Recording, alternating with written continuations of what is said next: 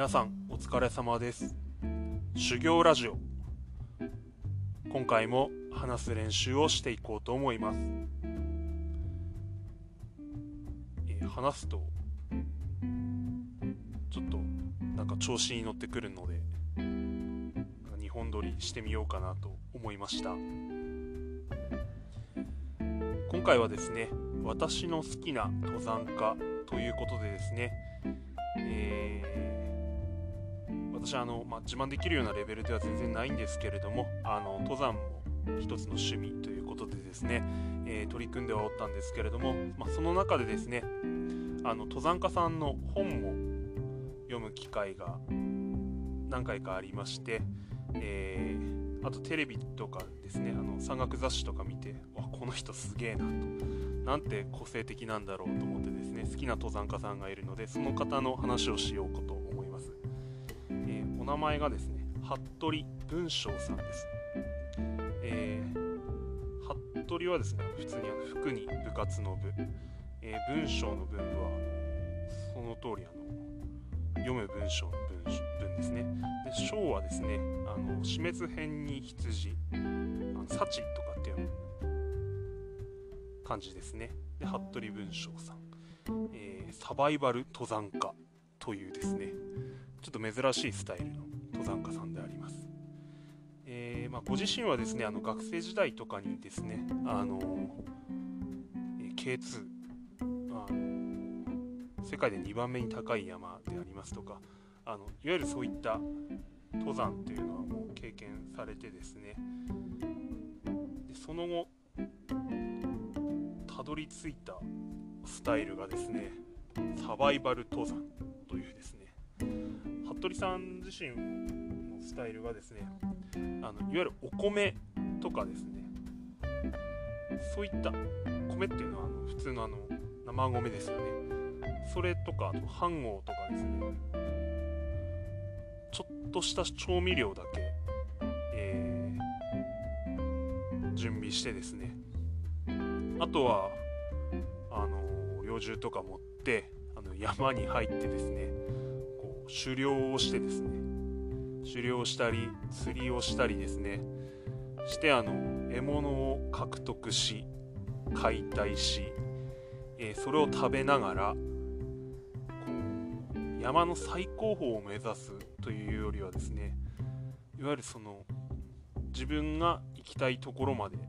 って、えーその少ない装備の中でですね生活して生還する。ですね。これはおそらくなかったであろうというスタイルなんですけれどもそういったスタイルの登山をされている方です。この方をどうして知ったんだろうということでですね、えいうことなんですけれども、あのー前私登山のお話しさせてもらった時にですね、えー上司登山を趣味にしていたという話をしたと思うんですけれども。で私もですねあの女子と一緒に行くことはなかったんですけれどもちょこちょこ近場の山を登ってですね、まトレーニングがてらですねやっていたっていう話を上司にしていたところですね。上司がですねこの本読むっつってですね渡してくれた本がありましてそれがですねうんと確かサバイバル登山家というタイトルの本でですねあの表紙にですね魚のこう皮剥いでその身をこうかじりながらですねすげえこうギラついた顔してカメラ向いてる男の顔が表紙のですね本を貸してくれたんですね、まあ、その人がまあ服部さんだったんですけどなんだこれはと思ってですね。うわーっと本読んでですね。え何この人みたいな感じで。本すごい読んだと。その後あの「情熱大陸」にもこの人出演されてですね。まさにその実践ですよね。をあの一人あのすごい平井平出さんだったかな。当時その取材に同行したカメラマンは平出さんもすごいあのゴールデンピッケル賞とか取ってるすごい有名な登山家なんですけどアルパインスタイルの方でですねこの人もこの前情熱大陸出てましたね。なんかすごいシャドウのところにこう1人分のテント張ってこう崖の中にテント張って寝るみたいなですね。なんかぶっ飛んだ感じの人なんですけどその人がこう取材で同行してですね。で服部さんがこう米とですね確かあの時はテレビで見たのイノシシの油を抽出したものですか？あとそれとか塩コショウしょってあと猟銃しょって山入ってって鹿撃ったんですね。鹿撃ってなんか裸足で焼肉だって言ってですねめっちゃこう撃った鹿のところ走ってってすげえこうギラついた顔してでも取れたんですよ鹿がですね。ですげえニコニコしながらこう鹿斜面引っ張ってきてですね。で解体して、えー、生で食べるというですね。すげえなと思って。であの、さらに山登って、えー、あ寂しいなとかって言って腹減ったなひもじいなっつってああもう今回はこれで満足だなっつって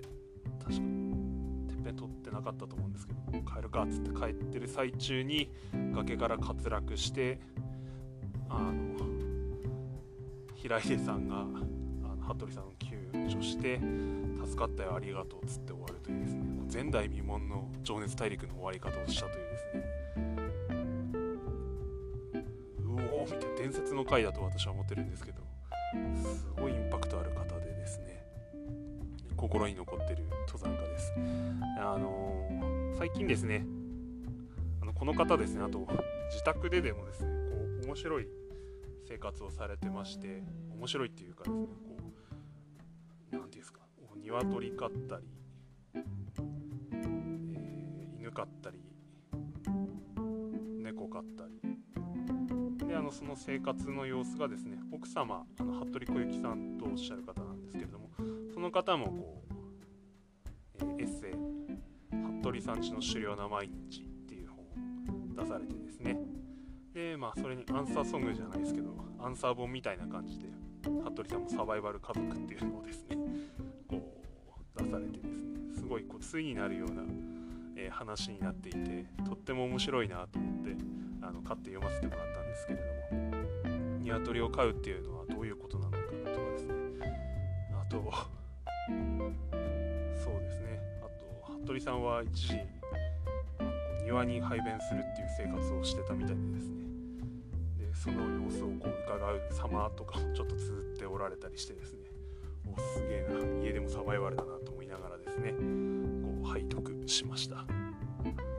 はあの最近だと「息子と狩猟に」っていうタイトルのですねあの文庫あの文庫本を出されていてこれもすごいなんか登山とですね。あのミステリーをうまくこう合わせて書かれていたなという印象があります。あの執筆活動もされている方なのでですね。あと山岳雑誌の学人の編集部員だったのかな。そういったお仕事もされてまして。あとなんか最近はあともうあの登山もしつつですね。なんだろう。あの廃村の家をですね仲間とか自身の手でこう復活させてですねこう住むっていうような生活にも着手されていてちょっともう登山家を超越しつつあるなと思いながらですね、趣味に追っかけてます。ご自身でも、えーと、YouTube やられてますので、えー、チェックしてみると面白いかもしれませんね。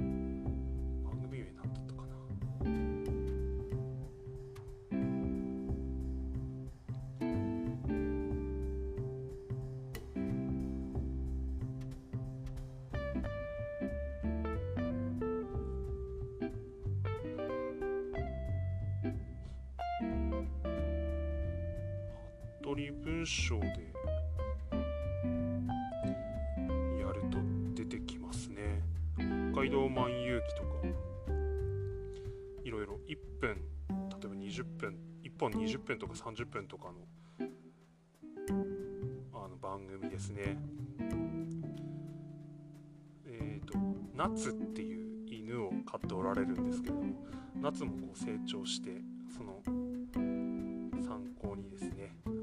してたりするのですごいあのいいなと思ってそういうのも見て楽しむことができます。おすすめです。あとはあの Twitter でもやられておられるので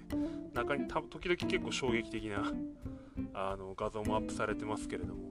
なかなか面白いと思います。そんな感じで、えー、好きな登山家の話ということで、えー、ザクッとさせてもらいました。聞いてくださった方おられましたらどうもありがとうございました。失礼します。